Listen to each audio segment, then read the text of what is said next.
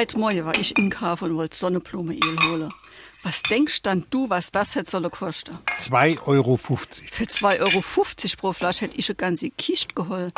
5,99 Euro wollte die für eine Flasche haben. Au, wow, wow, das Sonnenblumenöl wird das neue Klopapier. Das gibt's doch gar nicht. Vor einem halben Jahr hat das im Angebot noch kein Euro gekostet. Und jetzt auf einmal ist sechsfache. Also 6 Euro für eine Flasche Sonnenblumenöl, das ist schon starker Tobak. SR3. Warum wir so reden. Wie man schwätze.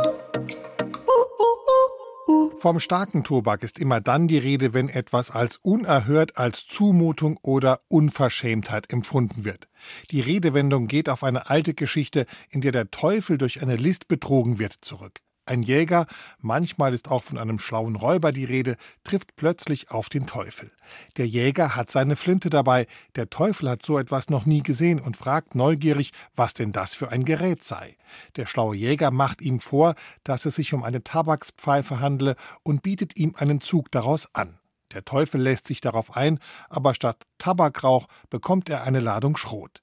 Darauf muss er kräftig niesen und beschwert sich beim Jäger, dass das aber ein sehr starker Tobak gewesen sei. SR3